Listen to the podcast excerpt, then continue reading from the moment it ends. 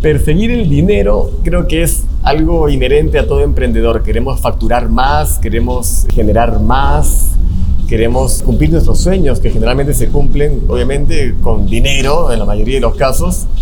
El desafío es que a veces muchos emprendedores persiguen el dinero, muchas personas también persiguen el dinero por las razones equivocadas y también con los paradigmas equivocados y las creencias equivocadas les vamos a ver un poco sobre eso para que puedas encaminar. Yo soy fanático del capitalismo, fanático de la meritocracia que, te genera justamente de que tú con tu trabajo puedas llegar a, a ganar muchísima cantidad de dinero y te deseo riqueza, pero quiero partir desde el lugar que es por qué, para qué y desde dónde.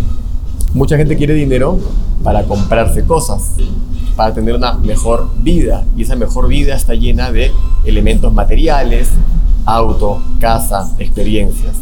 Y eso está buenísimo. Yo mismo lo vivo. Hoy en día, después de tantos años de emprender, he podido llegar justamente a un lugar donde se puede vivir de lujo, por así decirlo. Sin embargo, tú tienes que tener cuidado si es que este lujo, en este mundo tan, de tantas apariencias, si lo estás haciendo por las razones correctas. Lo estás haciendo para llenar un vacío. O sea, de repente tengo el reloj porque me da el estatus que yo no siento que tengo sin el reloj. Por ende, el reloj es el accesorio y es el amplificador de mi baja autoestima o que, mi complementador de mi baja autoestima. Tengo el auto porque me gusta que cuando me vean digan, por regla de tres, como tiene ese auto, debe ser un campeón, debe ser una gran persona, debe ser importante. Me sacas el auto, yo no me siento así. Mucha gente lamentablemente persigue el dinero por esas razones, porque quiere ampliar su estatus, cuando en verdad la manera más sana de hacerlo es perseguirlo de una manera porque cumple con un propósito de tu ser. ¿A qué voy con eso? Yo quiero hacer un millón de dólares al mes, por ejemplo. Ese es un objetivo que tengo. Y la razón por la que quiero hacer un millón de dólares al mes es porque tengo mucha curiosidad de quién, quién seré como hijo, como padre, como esposo, como hermano, como amigo y como ser humano ante la sociedad al tener un millón de dólares al mes. Y no es por el tener, ojo, no me malentiendas. Yo tengo que crecer mucho como ser humano, tengo que crecer mucho como persona tengo que trabajar mucho en mí, en mis creencias limitantes, en mis paradigmas, en mi autoestima, en mis inseguridades, en mi amor hacia el mundo, hacia el amor que recibo del mundo y todo, para poder llegar al millón de dólares, porque el ser es lo que precede al tener.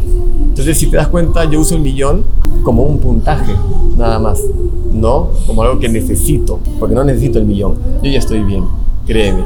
El millón es simplemente el puntaje que me dice, wow. Por eso que cada vez que yo conozco millonarios, les me da mucha curiosidad qué están leyendo, qué desafíos han pasado, los desafíos que tendré que, pasar y aprender de ellos para llegar al millón. ¡Wow! Eso me da la curiosidad. Y tengo una visión justamente de lo que quiero lograr a través de conseguir ese millón. Hay un emprendedor que se llama Tony Shai, que él tenía la empresa que se llamaba Sapos, de zapatillas, y que la vendió luego a Amazon. Y tengo un cuadro de él en mi oficina que dice, no persigues el dinero, persigue la visión de ti. El dinero luego te perseguirá a ti.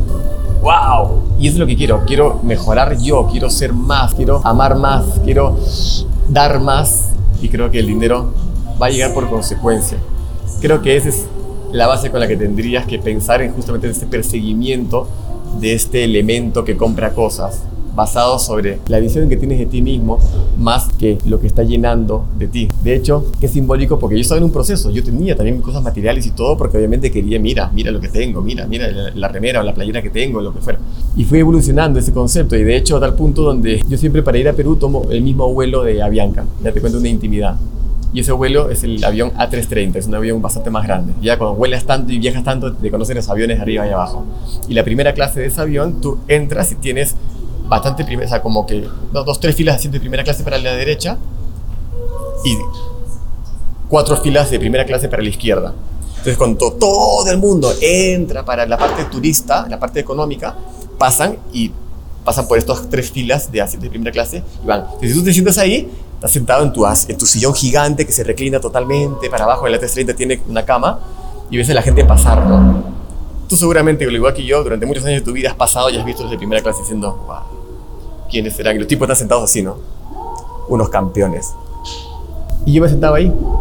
Me gustaba, me hacía sentir bien. Estaba llenando un vacío. Como yo no me sentía tan campeón, me gustaba que las miradas de ellos me hicieran campeón. Hasta que me di cuenta, desperté una parte mía llena de autoestima, llena de valoración propia y amor propio y dije, no necesito eso. Y hoy en día siempre tomo el asiento 3E, que es a la izquierda. Entonces yo entro al avión, me voy a la izquierda, me siento y toda la gente que pasa pasa por atrás y nunca saben que Eric, un tipo peruano de pelo largo, está sentado ahí adelante. Porque ya no necesito que me miren. Yo ya sé quién soy, ya sé cuánto valgo.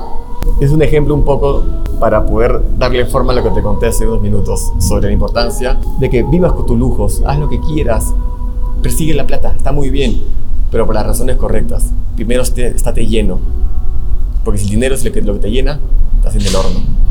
Pero haberte ayudado, amigo. Un abrazo grande.